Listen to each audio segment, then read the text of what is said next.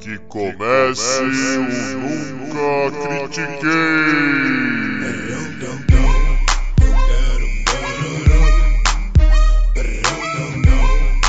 Boa noite, bom dia, boa tarde. Bem-vindo a mais um episódio do podcast esportivo embasado não jornalístico e zoeiro Eu Nunca Critiquei.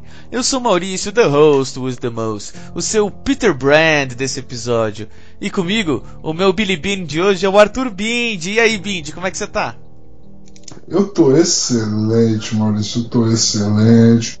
Curtindo um pouquinho desse friozinho pra usar uns agasalhos em casa, né? Aquele negocinho diferente e tal. E tô feliz demais com o, que a gente, o filme que a gente vai falar hoje, cara. Eu tô muito feliz com isso. Por favor. Então, galera, o filme que a gente vai falar, quem não viu, né, o, o título, o filme que nós trouxemos hoje é Moneyball.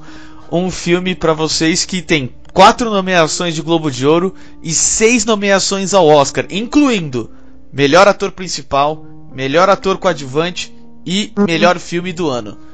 Tem 94% no Rotten Tomatoes e 86 pela audiência, ou seja, pouca bosta não é. é. Eu acho eu acho que falando cinematograficamente, esse é o melhor filme que a gente trouxe aqui junto com Eutônia. Eu acho que são os dois assim disparados de todos os que a gente trouxe. Bem capaz, mas eu, eu ainda acho o Moneyball um pouco melhor porque e eu vou até explicar aqui. É, é, o, o filme tem como grandes estrelas o Brad Pitt e o Jonah Hill. Praticamente, praticamente, esses dois caras são as estrelas do filme inteiro. E tipo, são quem carregam o filme. São os dois. Não vou falar que não tem outros personagens, claro que tem, mas esses dois estão no centro do começo ao fim. Principalmente o Billy Bean. Então, e, e, eles carregam o filme de uma maneira que você, tipo, acha que, por exemplo, só dois personagens principais, assim, mano, tá de bom tamanho, tá ligado? Tá, tá maneiro. E. Começando um pouco falando de maneira técnica até, é, por que, que eu acho que esse filme, por exemplo, é um pouco melhor do que Eutônia?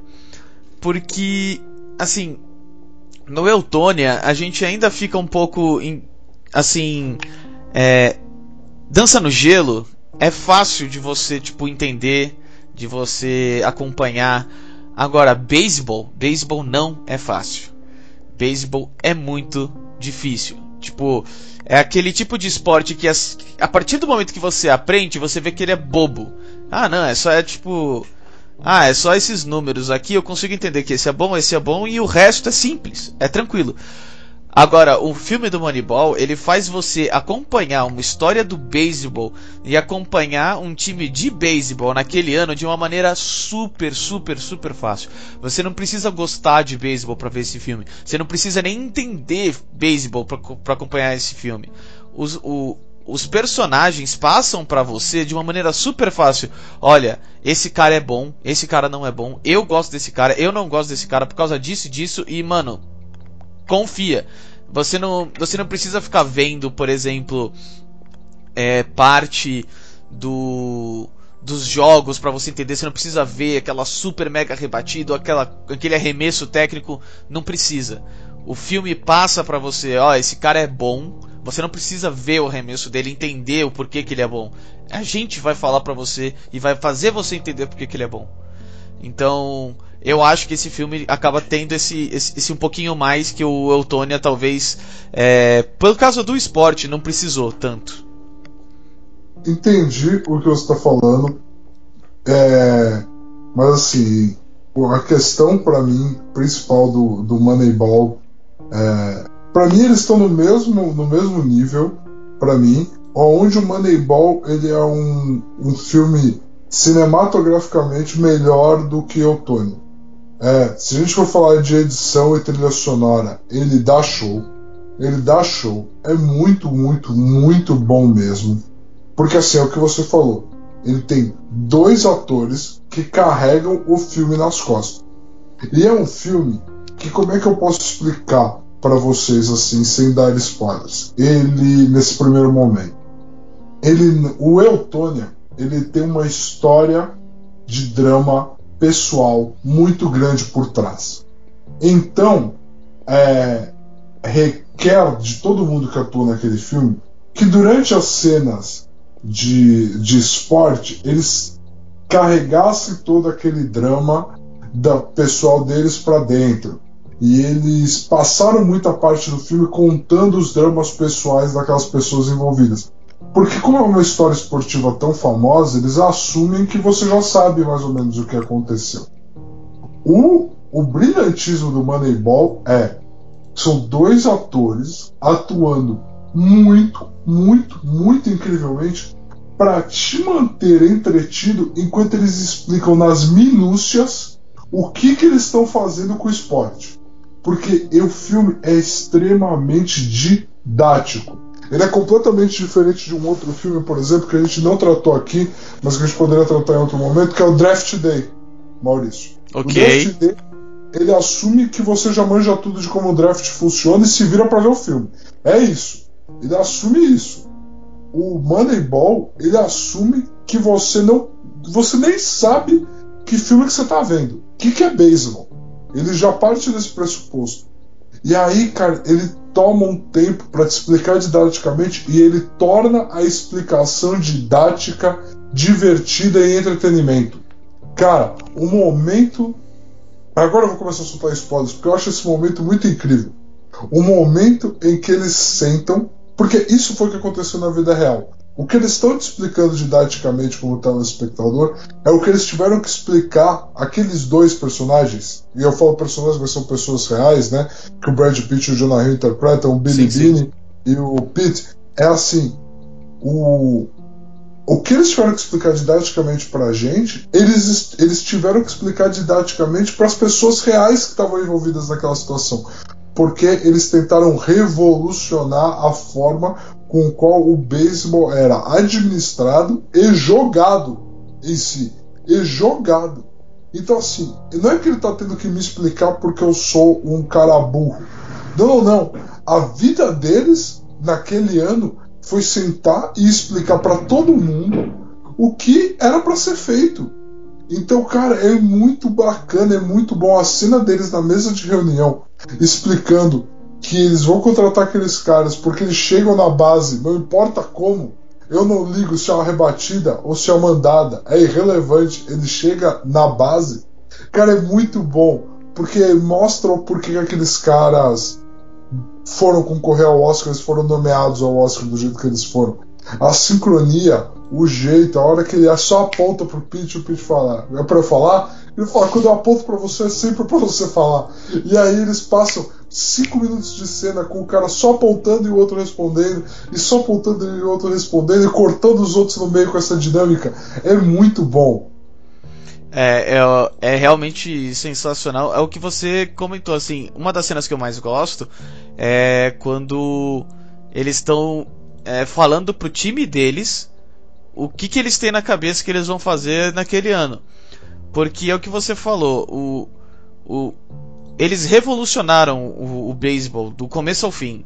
Tipo, é, da parte owner, da parte GM, da parte técnico, da parte jogador, eles revolucionaram por completo. Então, o time, naquele ano, o próprio time não sabia exatamente o que estava passando, não, não, entendia o que estava. É, o, o, o, como aquele time deveria jogar. E então o Billy Bean e o Peter Brand eles têm que passar para os jogadores: olha, essa é a nossa filosofia, é isso que nós vamos fazer esse ano, é isso que a gente precisa que vocês façam esse ano. É, e ele vai falando com tipo. explicando para os jogadores. Tem jogador que fala tipo. Eles falam: não, não pode mais roubar a base. Roubar a é, base e você tá fora. Tipo, que normalmente você é pego 50% das vezes. Aí os caras, pô, mas é isso que eu faço. Ele fala, é por isso que você me paga. Ele, não, não, não. Eu pago você para chegar na primeira base, eu não pago você para sair na segunda. Pra, pra, sair na segunda tentando roubar a segunda. É, é, é muito, bom. bom. Então, tipo, eles vão passando pros caras do tipo, ó. E, e explicando pros próprios jogadores, porque na época, como foi, tipo, um, um, um dos primeiros anos, acho que que, que essa mentalidade foi feita de uma maneira tão forte, tão na cara, tão pra valer, foi a primeira. Então os próprios jogadores tiveram que descobrir e aprender o que estava acontecendo. E nisso, nós, como audiência, passamos a aprender junto deles, então fica muito fácil da gente simplesmente acompanhar to, o, to, essa revolução, algo que realmente hoje o esporte do beisebol é, é gerido a partir dos princípios que foram utilizados naquele ano para o Oakland. Então, hoje não existe um time de beisebol, acho que no mundo inteiro, que não segue esses princípios e não tenta, tipo, pegar esses princípios e tentar encontrar algo novo é, vindo deles, porque é, é algo que realmente trouxe, tipo, muita coisa em jogo, muita coisa que as pessoas não estavam olhando. É algo sensacional. E a, tipo, aquela cena que ele vai passando de jogador, não de jogador em jogador, mas é uma montagem que ele vai fazendo enquanto o time vai jogando e mostrando o resultado do time, para mim é sensacional. Eu, é a que eu mais gosto, com certeza. Cara, é muito bom, é muito bom porque ele demonstra como, como vencer. É a primeira aplicação prática de estudos analíticos avançados e mostrando efeito dentro de campo, dentro do esporte. Porque assim, normalmente a gente tem uma pessoa, um atleta, ou às vezes um time, que ele pega um dado, um dado específico e trabalha ele de outra forma. Beleza? Então ele passa a analisar aquele dado de outra perspectiva. Agora, quando você tem uma mudança total de escopo de como uma equipe inteira atua, isso é revolucionário. Então, assim, para a galera tentar entender um pouco o que a gente está falando aqui. Hoje, quando você vai contratar um jogador no seu time de futebol, por exemplo, muitas vezes você olha assim: é, eu preciso, o, o, meu resultado do meu time é, foi mal no passado. Ah, por quê? Ah, eu acho que o time não fez muitos gols. Ah, que jogador que fez bastante gol ano passado a gente pode contratar o que a gente sabe que faz gol, ou que a gente acha que tem a capacidade ainda de fazer gol, a gente contrata. Então, assim, nada é muito certeiro. Assim, a menos que você tenha, seja o Real Madrid e você pega o jogador que foi eleito o terceiro melhor do mundo, e aí você vai e você compra ele para completar o seu time, nada é muito certeiro no seu tipo de análise. O que o Oaklandês tentou fazer foi: eles tiveram uma boa campanha no ano e eles perderam seus três melhores jogadores de um ano para o outro. Porque a forma com qual o beisebol tem estruturado seus tetos salariais e tudo é completamente Não diferente. Não tem teto salarial. Ah, o beisebol ele é uma liga onde a disparidade que você vê entre um salário de um time brasileiro e o salário do Real Madrid, eles disputam o mesmo campeonato todo ano. É basicamente isso. É como se você tivesse times do Campeonato Brasileiro e times da Champions League jogando o mesmo torneio com essa diferença de dinheiro e com essa diferença de infraestrutura. É exatamente isso. Então tenta visualizar isso. E aí, esse time do Campeonato Brasileiro, vamos colocar assim o Oaklandês, pegou e teve uma ótima campanha, porque ele descobriu três talentos, formou esses três talentos, só que chegou na hora H, os times grandes da liga foram e compraram eles quando a temporada acabou. Então, o que o, o, o Billy Bean e o Pete fizeram de diferente? Ao invés de tentar contratar três jogadores para substituir aqueles três jogadores, eles pegaram todos os dados estatísticos de qualidade do time deles, então, porcentagem de chegada de base, porcentagem de eliminação, quantidade total de pontos feitos, quantidade total de pontos sofridos. Pegou todos esses dados e falou assim: como a gente replica esses dados, não com três jogadores, mas com um time inteiro? Como que a gente monta um time para replicar essa mesma campanha? E a partir desse ponto, eles começaram a fazer uma montagem de elenco completamente diferente, completamente assim, ah, eu perdi o meu primeira base, vou contratar um outro primeira base. Não, não, não, não, não. Eu não tenho um outro primeira base para contratar para recuperar o que o Diambi fornecia pra gente. Mas se eu contratar três jogadores aqui que somados às estatísticas deles eu consigo reproduzir o mesmo número de pontos feitos, chegadas em base e pontos sofridos, então beleza, eu trago esses três caras aqui e já era. E foi isso que o Oakland Days fez. E no meio desse processo, Maurício, você quer contar o que aconteceu nessa temporada? É, então, nessa temporada eles, eles fizeram isso. Até o, algo que você estava comentando é como se, por exemplo, o time perdesse o, o Iniesta, né? Tipo, vai, o time do, do, do Santos aqui perdesse o Iniesta que foi pro Barcelona durante a temporada. E, e aí eles falam. Aí, por exemplo, o time do Santos fala, meu Deus, mano, vamos tentar substituir o Iniesta. Aí o cara fala, mano, tem algum outro jogador que é igual o Iniesta no mundo? O cara fala, não. E na posição dele, não. Aí você fala, então não tem como substituir o cara. Não é impossível. Aí eles falam, o que a gente pode fazer, por exemplo, é aí pegar, por exemplo, você falou de chute ao gol. Mas, por exemplo, aqui no, no, no futebol, só o atacante chuta ao gol, quando no beisebol todos rebatem, né? Mas o que ah. fica um pouco é mais do tipo. Ah, tipo, vamos listar todos os meias do campeonato que menos erraram passe. Aí então eles chegam. Ah, esses três aqui são super baratos pela quantidade de passes que eles, que eles erram. Eles erram muito pouco passe e o pessoal não valoriza eles, porque, sei lá, ele é pequeno, ou ah, ele é muito lento, coisa parecida. Então, vamos valorizar. Tipo, nosso time vai valorizar posse de bola. Então nós vamos pegar esses três meias que tipo, erra um pouco o passe, e nós vamos montar o time para jogar em volta da posse de bola. E foi basicamente o que esses caras fizeram, entendeu? Tipo, porque aí o passe todo time faz. Aí então eles pegam um, um, atacante que passa bem, eles pegam um zagueiro que passa bem, eles pegam um lateral que passa bem, um volante, essas coisas, entendeu? Pra tipo, pro time inteiro jogar da mesma forma, e tipo, o time montado para passar bem, para ter posse de bola.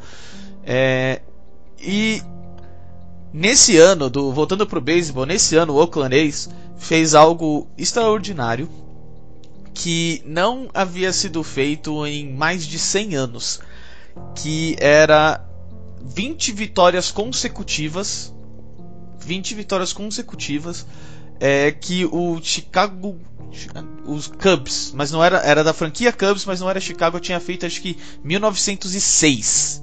Desde então, na Liga Americana não havia sido feito 20 vitórias consecutivas. É, e esse time fez utilizando essa, é, essa filosofia nova e revolucionária é, para conseguir, pra, pra, pra conseguir essa, essa, essas 20 vitórias consecutivas em 182. E para entender, tipo, por exemplo, o New York Yankees, pô, é um time ancestral cheio de dinheiro e esse time nunca conseguiu cheio, fazer cheio. 20 vitórias consecutivas. É, Sabe, o, um dos times. O, o, eles até comentam, um, o New York Yankees, que é considerado um dos times melhores de todos os tempos, conseguiu nove vitórias consecutivas só. Na, quando, na melhor época deles, no melhor ano deles. É algo que, por exemplo, você fazer 20 é algo realmente, realmente absurdo. É muito, muito, muito diferente. É algo que realmente não, não, não acontece. Entendeu? É igual quando acho que o São Paulo, aqui no Campeonato Brasileiro, ficou acho que um ano e meio sem perder. É... Em casa. Em casa. Não, eu acho que foi tipo 30 e poucos jogos sem perder. Foi tipo. Foi muito, foi tipo. Sem perder mesmo. Dentro ou fora de casa. Ou foi tipo 40 no brasileiro, coisa assim. Foi. Eu, eu, não lembro ao certo, eu sei que eu sei que eu tenho certeza que era São Paulo, eu sei que era por um tempo absurdo. Eu acho que era só no brasileiro, se duvidar. Mas, mano, é, é, é esse tipo de, de fenômeno que, que acontece, entendeu? No caso do, do, do São Paulo, ele foi tricampeão brasileiro. Sabe? Com a volatilidade aqui no, no Brasil de jogador, de tudo, eles conseguiram ser campeões três anos seguidos. Então, tipo, é, essa é a história que a gente passa. A gente passa pela história também do Billy Bean, como, como pessoa, como ele chegou nessa decisão, o que fez, porque ele nasceu no beisebol. Né? Ele foi um jogador de beisebol. Então, ele tinha a mente do beisebol. E aos poucos ele vai modificando a mente dele até chegar naquele ponto em que ele aceita, não, firmeza, vamos vamos fazer essa filosofia, né, junto do Peter Brand. Então é sensacional ver essa é, essa história, esse caminho que eles fizeram, é algo histórico, realmente. Eu realmente acho eu que eu Pode... queria comentar porque assim, um fator de dificuldade gigante, por que, que há 20 vitórias seguidas no beisebol é incrível? Porque no beisebol existe a questão de uma posição chamada pitcher, que é o arremessador. um grande pitcher consegue garantir. É tipo um grande goleiro. Ele não vai tomar gol. Ele não vai tomar gol. Portanto, a chance de você ganhar aquela partida é muito grande. Perfeito? Só que seu grande goleiro joga todo o jogo praticamente. Um grande pitcher joga um jogo, descansa 3 a 4. E aí, cara, como que você faz para ganhar os outros jogos? Você precisa ter um elenco profundo, um elenco que sobreponha um, um mau jogo de um pitcher, ou mais, um mau bullpen, que é o que a gente chama o grupo de pitchers, o grupo de arremessadores. Então, cara, você é você ter 20 vitórias, você ter uma sequência de vitórias demonstra que você é completo, entendeu? Então é essa o, o fator incrível do do Oaklandês, do que eles conseguiram fazer. É 20 vitórias numa era moderna, construindo um time da forma que ninguém construiu, mostrou que eles estavam completos nos que eles estavam construindo. Eles procuraram montar no time para suprir buracos e eles cobriram todos eles. É, e. e... Por favor, fala. Não, é que assim, algo que eu ia falar era, por exemplo. É, é, por exemplo, se você gosta de basquete. Bom, o Golden State Warriors, por exemplo, levou à linha a filosofia do Billy Bean. Por quê? Porque a filosofia do Billy Bean é nós vamos pegar todos os números e encontrar o número que mais valoriza para nós. O que mais é, é, é, o que mais é, é melhor pro, o que é melhor para o nosso time. E no caso, por exemplo, do Golden State Warriors, o Golden State Warriors pegou, olha, nós temos o Clay Thompson, nós temos o Stephen Curry. Mano, a gente tem que chutar de três, velho. A gente tem, não, não tem que jogar é, basquete com um cara grandão lá no lá no, no garrafão e tentar jogar por ele, tentar fazer alguma coisa por ele. Não, o Stephen Curry tem que chutar é, 18 a 19 vezes de 3 por jogo. O Clay Thompson tem que chutar 13 a 14 vezes de 3 por jogo. Porque eles viram a, a porcentagem de acerto dos caras. Eles viram que os caras realmente, o Stephen Curry é muito bom, é bom pra caralho. Então você chega, tipo, eles chegaram num número que fala, ó, então um chute de 3 pra gente é tipo, é, é, é, completamente não só necessário, como o time inteiro tem que fazer dessa forma. Em vez de eu ir atrás de um puta pivôzão, eu vou colocar o, Dra o Draymond Green ali no meio. Por quê? Porque, tipo, ele vai trazer mais é, agilidade e mais espaço pro pessoal de fora para eles conseguirem chutar. Então, esse tipo de filosofia ele pode passar para todos os esportes, todos, inclusive o futebol. A gente só tem que aprender a encontrar esses números para a gente poder utilizar. É simples assim. Qualquer esporte que fala não, é o nosso esporte não, não, não tem nenhum uso de estatística é balela. Você só não está conseguindo encontrar, porque existe, com certeza existe. É, e é isso. Para mim, tipo, é algo que é, a gente acaba go gostando do filme, não importa qual esporte você gosta, porque você acaba percebendo que tá, o beisebol nunca achou que ia ser assim. Hoje o, o beisebol é o esporte estatística, é o esporte dos, dos matemáticos, entendeu? Dos analistas. Então, Exato. não é que não tenha a parte de emoção, de, é, de feeling, claro que ela tem. É que hoje a, a análise de dados está muito mais na frente do que qualquer feeling que um, que um scout pode ter. Né? Então é, é sensacional. Tipo, realmente esse filme para mim, a música tem a ver com a, o que tá acontecendo. A gente, tipo, eu cheguei a te passar um vídeo no YouTube que mostra o, o porquê a, a música, que, que tá. Qual é a brincadeira da música, qual é a brincadeira das alegorias que o filme faz durante o processo que ele vai passando pra gente. Então, sei lá, esse filme pra mim ele é, ele é sensacional, eu gosto muito mesmo. É, o, o Brad Pitt, que faz o Billy Bean, faz sensacional, faz um puta do trabalho. Não é como se ele fosse ruim em outros papéis, não. Ele já se mostrou ser um puta de um ator. Pô, ele ganhou, ator, ele ganhou Oscar. Ele ganhou Oscar já, Maurício. Ele é fudido, ele não, é incrível. Sim. É que ne, nesse papel é tipo, para mim é, é, sensacional como. É, é, é, um papel diferente, sabe? Ele não tá tentando passar um personagem, ele tá tentando passar uma pessoa, ele tá tentando passar, tipo. Tá. Por exemplo, um personagem muitas vezes a gente não pensa o, o, os traumas que ele teve para chegar naquele ponto. E quando você passa uma pessoa, quando a pessoa tá parada, tá pensando, É, tipo, você tem que passar do tipo, tá, vai ser só um close no meu rosto ou tipo de meu perfil, mas essa pessoa passou por tudo isso aqui para chegar nesse ponto. Todos esses 40 anos foi o que chegou na cabeça dele para chegar aqui agora, entendeu? E tá pensando no, no que passou. E ele tem que passar isso. Então, tipo, pra mim é sensacional. O trabalho dele é foda pra caralho, velho. Nesse, nesse filme, mais precisamente. Nesse filme muito bom, Jonah Hill, que para quem conhece ele de filmes como Anjos da Lei, como This is the End, como muitos filmes onde ele ele é um fanfarrão, ele faz comédias com James Franco, com Seth Rogen. O, a atuação que ele entrega aqui é simplesmente muito boa porque ela não é. Ele também ficou caracterizado como ser um ator muito expansivo, muito reacionário. Quem assistiu War Dogs, que é um filmaço, filmaço War Dogs, com o seu carinha do Whiplash, seu querido Miles Teller. Nice! É, Cara, ele atua muito bem, mas ele é aquele atuação caricata e tudo. E nessa, você.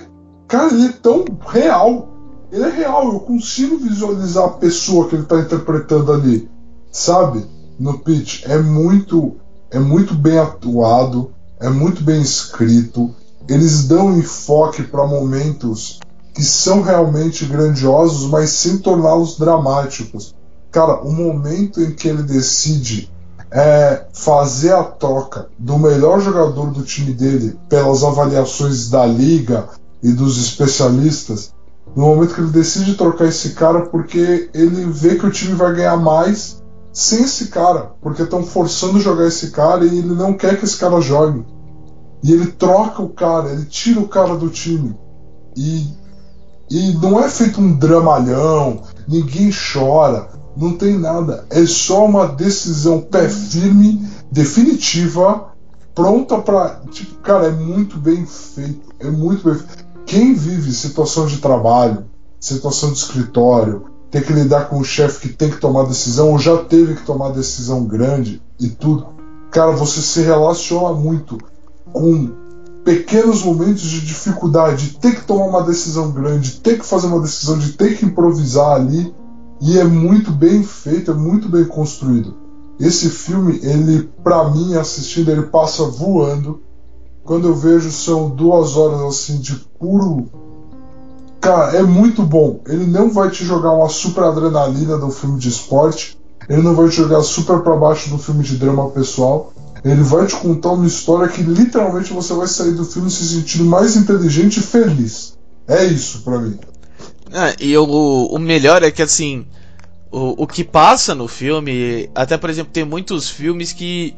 Que a gente mesmo falou aqui e teve que comentar, por exemplo, ah, mas naquela, naquele jogo final é, não foi exatamente daquela forma que aconteceu. Eles não jogaram contra aquele time naquele, né, na final do campeonato. Foi antes ou coisa parecida. Nesse filme não.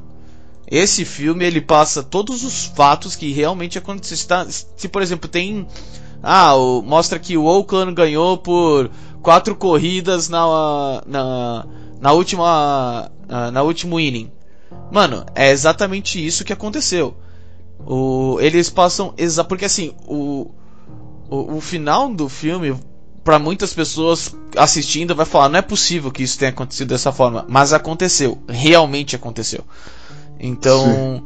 O filme ele não tenta dramatizar o esporte. O filme, na minha opinião, de maneira muito sábia, sabe que, olha, a gente tem uma história super especial aqui que a gente não precisa é, fazer um melodrama no meio. A gente não precisa provocar mais, não. A história do esporte por si só, ela já está aqui. E não é, não é deixando o, o jogo mais difícil que eu vou fazer isso ficar diferente. Quando tipo a própria história já, já tem algo perfeitinho para você simplesmente fazer um filme sobre. Eu acho sensacional, é, é realmente incrível. A direção do filme para mim também sensacional. É, tem muitas coisinhas pequenas que eu não que eu não tinha notado que depois é, indo em alguns vídeos do YouTube e tudo indo um pouco mais a fundo algumas pessoas que tipo olha fala, olha percebe isso percebe aquilo eu passei a gostar bastante então é, esse filme para mim é, é, sensacional. É um dos melhores filmes que a gente já trouxe até aqui, é, tipo aqui no, no pod. Eu recomendo para todo mundo, quem gosta de beisebol, quem não gosta de beisebol, quem gosta de basquete, qualquer um, tipo, olha, esse filme é para todos mesmo, para todos, todos, pro Todos. papai, pra mamãe, pro titio, pro cachorro, para todo mundo, pra criançada. Esse filme é muito Filho, bom, muito bom mesmo. Filho, se você assistiu o jogo da imitação, você vai amar esse filme. Se você assistiu Uma Mente Brilhante do Russell Crowe, você vai amar esse filme. É, se você assistiu qualquer filme sobre pessoas que enxergam o mesmo mundo que você, só que de outra perspectiva, você vai amar esse filme. Não tem como. É uma história sobre enxergar o mundo com outros olhos e como você consegue fazer o mundo entender a forma que você enxerga ele. É sobre isso o filme, no fim das contas. Só que usando do beisebol. E não é de uma forma lúdica, é de uma forma palpável e 100% real. E eu queria falar uma coisa aqui. Se você ficar aqui até o final, é, eu queria te falar o seguinte. Eu e o Maurício a gente conversou. E retorno do Campeonato Carioca de forma estúpida a gente não vai discutir aqui. Revisão da rodada da Liga Espanhola da Bundesliga a gente não vai discutir aqui. Ah, o resultado de alguns dos esportes que estão acontecendo, a gente resolveu não trazer porque assim, a questão é, algumas coisas que não deveriam acontecer, a gente não vai dar audiência para ela. E algumas coisas que elas estão acontecendo, gente, a vida está voltando ao normal, os esportes vão começar a voltar ao normal, e conforme eles forem acontecendo, o resultado deles for acontecendo, a gente quer que vocês voltem à vida normal de vocês também. Então também tem esse aspecto aqui. A gente está trazendo esse filme aqui para vocês porque a gente acha ele muito mais especial e muito muito importante e a gente acha que é muito mais válido você ir assistir ele do que o estúpido Campeonato Carioca que vai ter jogo na quinta-feira. Coloquei isso para fora, Maurício. Muito obrigado. Não, tá tranquilo. É, então, aí fica o nosso, a nossa recomendação, Moneyball. É, no Brasil ficou conhecido como O Homem que Mudou o Jogo. É, uma ótima, ótima tradução. É, e e eu, é, e eu não tô, eu não tô, eu não tô zoando. Eu realmente acho que é ótima, porque Moneyball traduzindo pra cá não ia, não ia ser muito bom. E, então, é, é isso aí. Eu quero ver todo mundo comentando, falando o que que achou do filme aí. É, como sempre, nós estamos no Facebook, nós estamos no Spotify. É, pessoal, Tá. nós estamos no Instagram, não, não esquecendo, no Instagram. E se você chegou até aqui o fim, muito obrigado. É, Pindão, obrigado aí. É, mais uma vez um enorme prazer aí falar de qualquer coisa relacionada ao esporte contigo, cara. Sempre um prazer, Maurício. Sempre um prazer compartilhar essas coisas com você, compartilhar nossa. Cara, a gente. É um filme que a gente sempre gostou muito e a gente não falava há muito tempo, né? E aí você ressuscitou com aquele vídeo incrível sobre uma análise profunda dele e a gente falou, ok. Então quando a gente falou, não vamos falar dos esportes, não vamos falar do que, das coisas que estão acontecendo, vamos falar de filme, você falou Moneyball, eu falei, demorou, não sei porque a gente não fez isso até agora. Então tá aqui, tá feito, tá entregue. A gente espera que vocês gostem muito, porque é realmente um, um filme primoroso. Muito, muito obrigado. Lavem as mãos e fiquem em casa.